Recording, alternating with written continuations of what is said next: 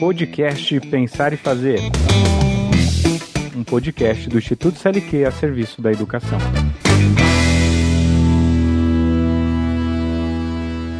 Meu nome é Sérgio Ferreira e nesse podcast daremos continuidade à série Metodologias Ativas, agora falando de aprendizagem baseada em problemas. Caso você não tenha ouvido o episódio anterior, onde falamos a respeito do que são as metodologias ativas, você pode ouvi-lo diretamente no nosso site. Economia, são várias as possibilidades de dimensões que vão entrar nessa proposta de um caminho em busca de algo ativo, de uma aprendizagem ativa e real. Que é o www.institutoclq.org.br ou nos principais agregadores de podcast como o Spotify, o Google Podcast ou o Apple Podcast.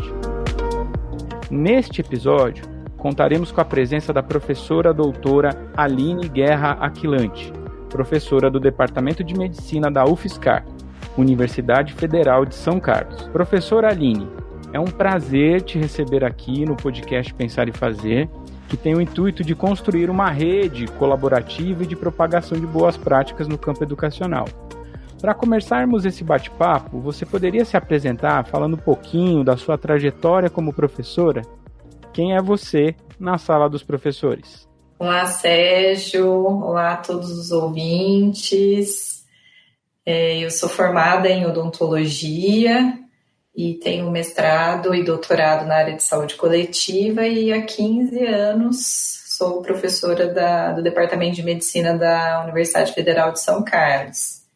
E eu, na sala dos professores, sou aquela professora que não se acomoda na sua zona de conforto, está sempre estudando, buscando as melhores evidências científicas e é apaixonada pelo que faz. Professora Aline, como é possível definir esse método de ensino chamado de aprendizagem baseada em problemas? E por que ele se enquadra como metodologia ativa? Bom, vou começar respondendo pelo final. Né?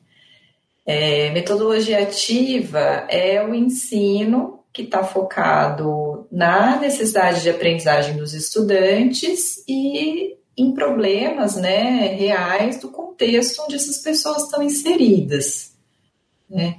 Por isso que a aprendizagem baseada em problemas ela é uma metodologia ativa. Né? Ela tem os problemas que contextualizam a aprendizagem.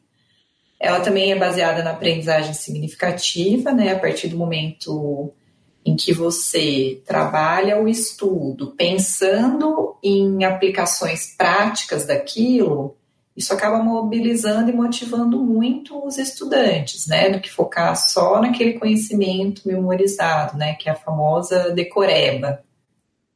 E a aprendizagem baseada em problemas, ela também está centrada no estudante, né, ele tem um papel bastante ativo no seu processo de, de aprendizagem, né?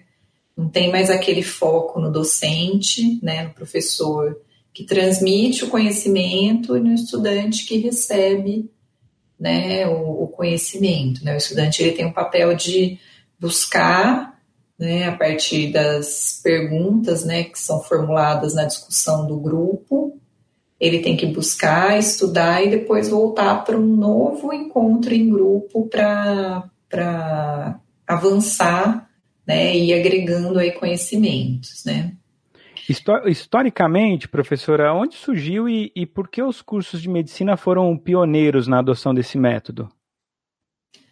Bom, o PBL, né, que é a sigla em inglês, né, Problem Based Learning, ele surgiu no Canadá, na Universidade de McMaster, nos cursos da área da saúde, e mais ou menos na mesma época, né, na década de 1960, também na Holanda, né, na Universidade de Maastricht. E é, a necessidade né, daquela época que já se identificava era de qualificar a formação dos profissionais de saúde né, para que eles pudessem é, cuidar melhor dos pacientes, né? Oferecer um cuidado mais integral. e veio também como uma resposta, vamos dizer assim, uma contraposição a um relatório que é muito conhecido na área da saúde, que se chama Relatório Flexner, que é mais ou menos da década de 1920, que ele, a partir né, do avanço da, da ciência no século anterior a ele, é, acabou fragmentando bastante a formação na área da saúde, né, criando aquela divisão de área básica, né, anatomia, fisiologia, histologia, e separando muito da área clínica, né?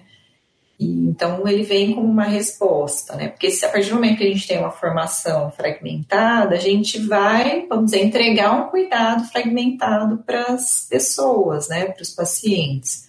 Então a ideia era fazer essa essa integração de já trabalhar com conteúdos né, que, que podem ser aplicados na prática, né, ou contextualizados a partir da prática, para dar significado, né, porque na área da saúde a gente tinha uma tradição né, de primeiro fazer todas as disciplinas da área básica, né, muito focadas na transmissão de muito conteúdo, na memorização desses conteúdos, mas sem fazer uma correlação de como é que você vai utilizar depois isso na, na sua atuação clínica, né? É, todos os cursos de medicina é, no nosso país adotam a aprendizagem baseada em problema nos seus currículos? Não, não adotam. No Brasil, os cursos pioneiros foram a Faculdade de Medicina de Marília, é, nos que começou a oferecer a fazer essa transição né, do currículo em 1997 e já articulando os dois cursos né, de medicina e enfermagem. E no ano seguinte, em 1998, na UEL, no curso de medicina da Universidade Estadual de Londrina, é, que foram as pioneiras aqui no Brasil. E é, agora a gente está num momento de transição para adoção de metodologias ativas nos currículos na área da saúde, né? Existem as diretrizes curriculares nacionais para os cursos de graduação da área da saúde, a maioria é de 2001, 2002, a primeira versão dessas diretrizes, né? E desde lá eles já colocam, né, que o perfil, né, da, do aluno tem que ser um, né, ele tem que ter uma formação generalista, humanista, crítica, reflexiva e já sugerem, né, que os cursos devem utilizar metodologias que participem, que privilegiem uma participação mais ativa do aluno, né, na construção do conhecimento, também faça a integração dos conteúdos, né, ela não diz explicitamente que tem que utilizar metodologias ativas, mas a partir do momento que eles falam em metodologias que privilegiam a participação do aluno e integrem conteúdos, a gente entende que são as metodologias ativas de aprendizagem que mais seriam adequadas. É, em 2014, a, a medicina teve a segunda versão né, do, das diretrizes curriculares nacionais para todos os cursos de graduação na área de medicina e lá ele já traz explicitamente né, que todo curso de graduação ele tem que usar metodologia ativa de aprendizagem. E agora a gente está nesse período de, de transição, né? Os cursos novos que são criados, né, e que foram criados depois de 2014, eles obrigatoriamente têm que ser no formato de metodologias ativas, e os cursos anteriores têm que passar por esse processo de, de adaptação. É, é, possível dizer que esse tipo de metodologia se estrutura no desenvolvimento de competências e habilidades e que é um novo modelo para aprender a aprender? Se ele for usado da, da maneira, né, como está descrito na literatura, ele tem um grande potencial, né, de desenvolver, além da parte do conhecimento, também habilidades socioemocionais, né, de conseguir se comunicar melhor, de ter empatia, de realizar um trabalho colaborativo, né? Porque o trabalho, né, com aprendizagem baseada em problemas, ele é feito em pequeno grupo e todos têm que participar, né? Até para não sobrecarregar o, os colegas. E é, como o aluno ele tem que aprender a buscar o material dele de estudo, não é o professor que fornece esse material, então ele vai desenvolvendo a capacidade de aprender a aprender. Quais os grandes desafios relacionados às práticas docentes em fazer uso dessas aprendizagens baseadas em problemas, professora? Que eu acredito que os professores que trabalham com esse tipo de metodologia também, como foram formados às vezes numa metodologia mais instrucional, eles devem também ter que passar por uma formação, correto? Sim, praticamente 100% dos docentes que nós temos hoje, eles foram formados no, de uma maneira que a gente chama de tradicional, né? Com aulas expositivas, com essa fragmentação de, de conceitos de área básica e área aplicada.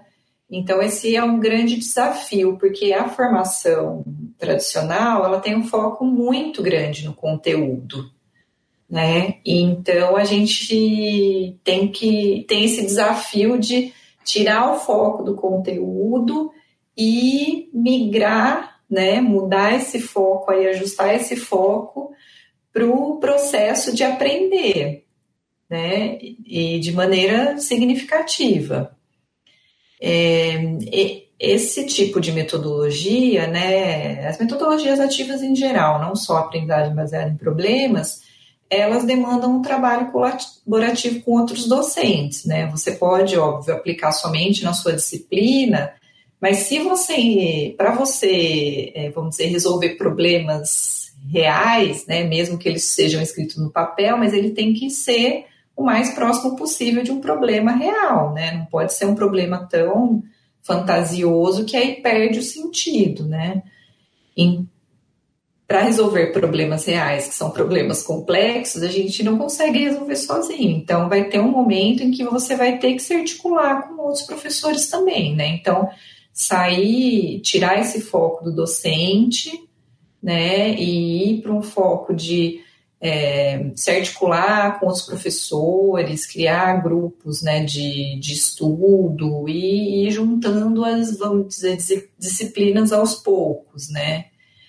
E para isso também a coordenação do curso ela tem que é, oferecer né, um programa de acolhimento e formação para esses docentes novos que chegam no curso, um programa de desenvolvimento docente né, para os professores que já estão no curso e vão precisar de uma atualização constante né, e refletir sobre sua prática. Né? Não basta só fazer um programa pontual de acolhimento e formação no início, quando o docente chega, e depois não ter né, é, espaços de educação permanente. E quando a gente pensa nos estudantes, né, a gente falou da, que existe essa necessidade dos professores terem um acompanhamento, de trabalhar em equipe, e para os estudantes, qual é o grande desafio de se aprender pautados nesse tipo de metodologia?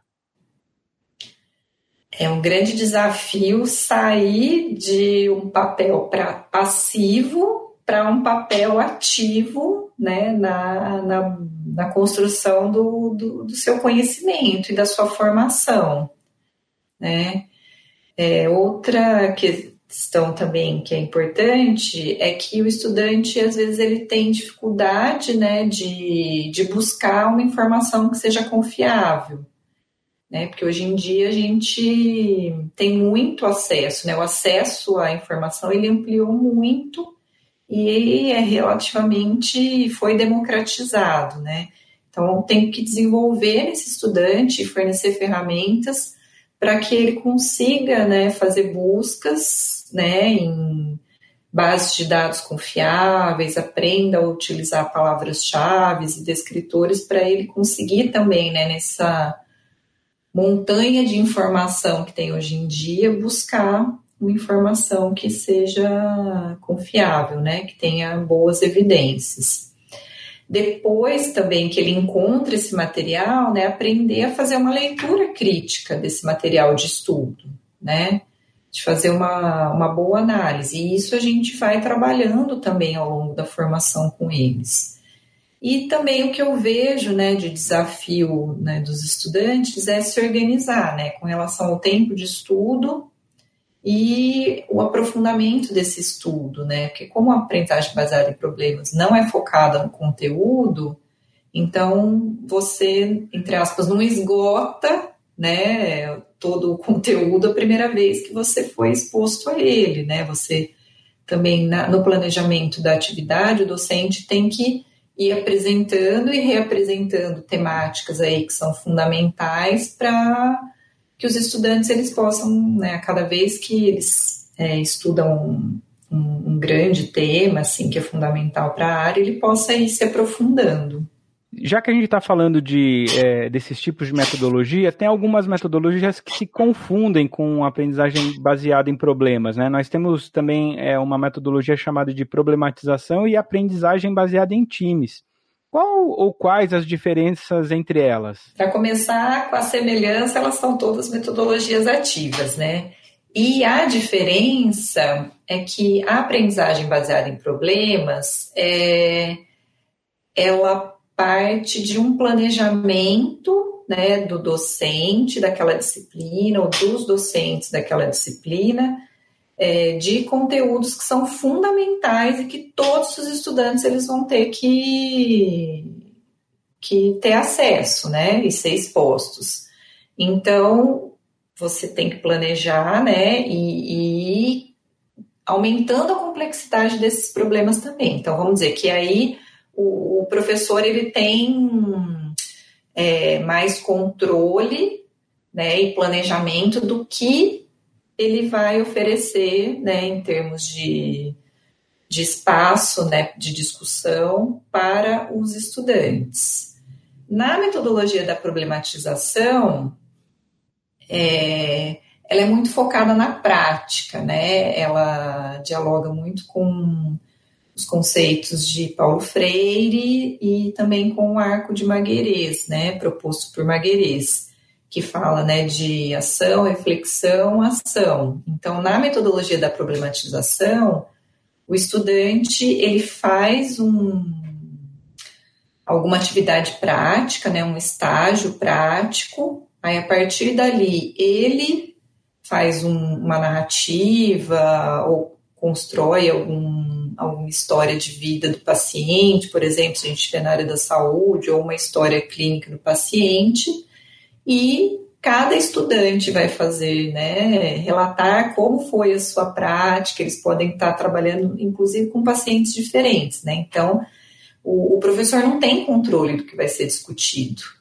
né, e na metodologia da problematização, então, a gente discute em cima de casos reais, né, na aprendizagem baseada em problemas são casos fictícios, né, que tem que ser o mais próximo possível da realidade, mas eles são fictícios. Na problematização são casos reais que são discutidos, né, os estudantes formulam, né, perguntas que eles vão ter que estudar individualmente e depois, num segundo encontro, né, do, do, do grupo, vai discutir e pensar em ações, né, para fechar aí o, a trajetória de ação, reflexão e ação. A aprendizagem baseada em equipes, que é o TBL, né, na sigla em inglês, o Team Based Learning, é um tipo de metodologia ativa utilizada para grandes grupos. Então, se você tem, às vezes, uma sala de aula né, uma turma muito grande de alunos e você não consegue ter outros professores para dividir, trabalhar em pequenos grupos e fazer aprendizagem baseada em problemas ou metodologia da problematização, você pode trabalhar com o aprendizagem baseada em equipes, né? E, você pode usar um texto, né, disparador, que pode ser um texto de um livro didático ou um artigo científico, por exemplo, e fazer questões de múltipla escolha, né? Que aí os alunos, quando eles têm que ler previamente o material, né, que já foi enviado ou postado em alguma plataforma pelo professor, aí no dia da atividade, é, os estudantes, primeiramente, eles respondem esses testes de múltipla escolha individualmente, depois eles têm um momento para se reunir em, em, pequenos grupos e conversarem sobre aquelas questões e chegarem a um consenso de qual é a resposta correta. né? Então, vai ter uma resposta só por, que o grupo vai ter que assinalar posteriormente. E, e depois o professor ele discute questão a questão, né, para saber qual é a questão mais correta ali da, do, de cada teste de múltipla escolha. E ele vai também depois fazer uma apresentação de como esses conceitos que foram discutidos ali no, no TBL, eles podem ser aplicados na prática. Então, assim, é, todas são muito interessantes, mas elas têm técnicas, vamos dizer assim, de fazer que são diferentes, né? E é interessante diversificá-las, né? Porque assim elas Uh, elas vão atender da melhor forma possível os objetivos de aprendizagem que estão colocados aí para a disciplina, né? Então, você não precisa trabalhar só com aprendizagem baseada em problemas seu, na sua disciplina, né? É interessante e muito potente diversificar, porque cada uma vai ter o seu papel ali, né? A aprendizagem baseada em problemas, ela garante uma exposição a conteúdos, né, de maneira um pouco mais controlada pelo docente.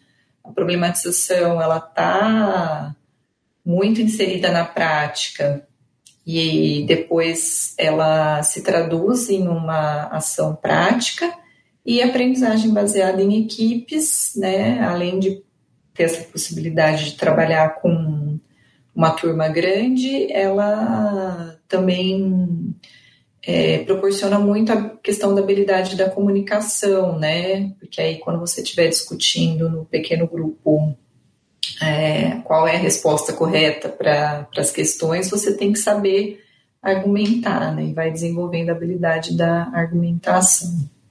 Pensando aqui em todas essas é, metodologias que a gente está conversando, há estudos que acompanham a formação desses estudantes e que trazem alguns elementos sobre a vantagem ou a desvantagem de adotar elas? Sim, tem muitos estudos né, na área de educação médica, estudos nacionais e internacionais, que eles trazem elementos né, com as vantagens e desvantagens. Né? Uma das das grandes vantagens é, ao mesmo tempo em que você faz a formação, vamos dizer, técnica dessa pessoa, né, ela tem conhecimentos e habilidades para ser um, um, bom profissional, ela também trabalha muito a questão das atitudes, né, que é ser empático, né, ter uma boa comunicação tanto com os pacientes e com os seus familiares. Então, tem estudos que da área de, de educação médica, de profissionais de saúde, que já faz essa questão da, da comparação. E uma desvantagem que já foi apresentada também é que os estudantes que se formam em cursos com metodologias ativas de aprendizagem, eles teriam uma defasagem em relação aos conteúdos da área básica né? Mas os estudos mais atuais já já já não trazem mais esse tipo de evidência, né? É como se fossem caminhos diferentes para se chegar a uma, ao mesmo lugar, né? Que é a certificação daquele aluno, né? Enquanto profissional, né? E com a vantagem de das habilidades socioemocionais. E tem também uma revisão sistemática que ela traz um olhar para todas as áreas do conhecimento. Né? A gente tem muita produção na área da saúde, mas também nas outras áreas de conhecimento. E que também colocam como vantagens né, e sugerem o uso de metodologias ativas em todas as áreas do conhecimento, né?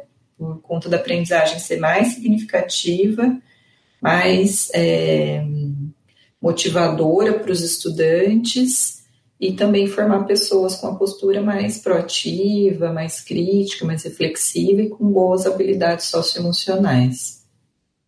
E quando olhamos para a educação básica, professora, é possível trabalhar com aprendizagem baseada em problemas nas escolas? Acredito que sim, né? É, uma das estratégias, né, pode ser começar agrupando, né, disciplinas, tentar trabalhar com conceitos aplicados, né? Eu acho que é fazer esse link entre a teoria e a prática, né? Acho que o pulo do gato é esse, né? É, não trabalhar o, o conceito ou, ou, a teoria só pela teoria e ficar na memorização, mas acho que tentar buscar, né, trabalhar com a aplicação do conhecimento, né? Talvez seja um pouco mais difícil no início e, é, e agrupando disciplinas, mas eu acho que dentro da, da, de uma própria disciplina já buscar primeiro essa, essa questão de, de como é que eu aplico esse conceito ou esse conhecimento, né, para dar um pouco mais de concretude, né, e de significado também ao que está sendo é, abordado. É, quais dicas que nós podemos dar para professores, coordenadores, diretores de escola que se interessam por esse tipo de metodologia e querem aprender ou até mesmo fazer uso das aprendizagens baseadas em problema na sua sala de aula?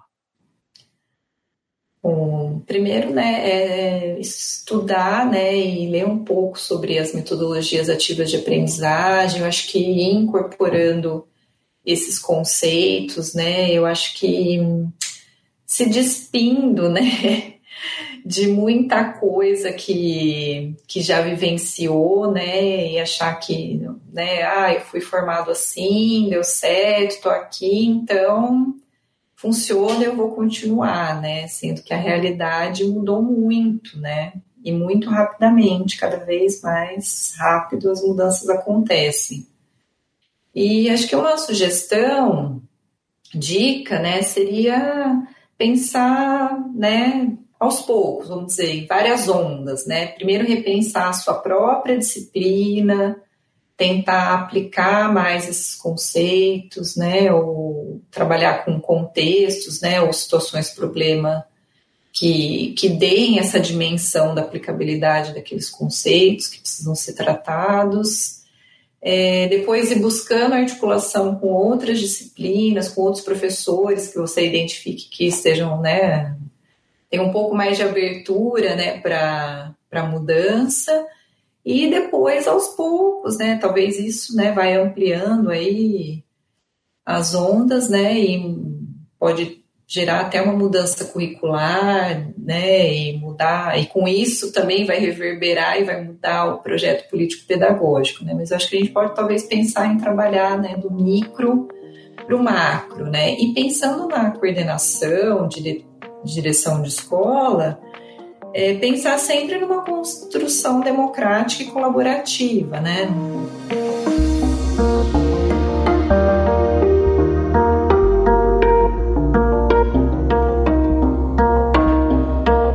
Professora Aline, caso os nossos ouvintes desejem saber mais sobre o seu trabalho, como eles podem te encontrar? Bom, além de professora do Departamento de Medicina da UFSCar, eu também sou professora do programa de pós-graduação em gestão da clínica, que também está estruturado no formato de metodologias ativas, né? Todo o seu currículo. E temos os, tem o site lá, o meu contato, né? O site do programa é www.ppggc.ufscar.br. Professora Aline, eu gostaria de agradecer muito sua presença aqui no podcast Pensar e Fazer. Muito obrigado, né? E espero poder contar com a sua ajuda aí para frente para a gente discutir um pouco mais sobre metodologias ativas. Muito obrigado. Obrigada. Você acabou de ouvir o episódio Aprendizagem baseada em problemas. No próximo episódio falaremos sobre gamificação e seu crescente uso na educação. Não perca! Este episódio teve a produção e realização do Instituto CLQ em parceria com o podcast Papo de Educador. A edição foi da Papo Mídia.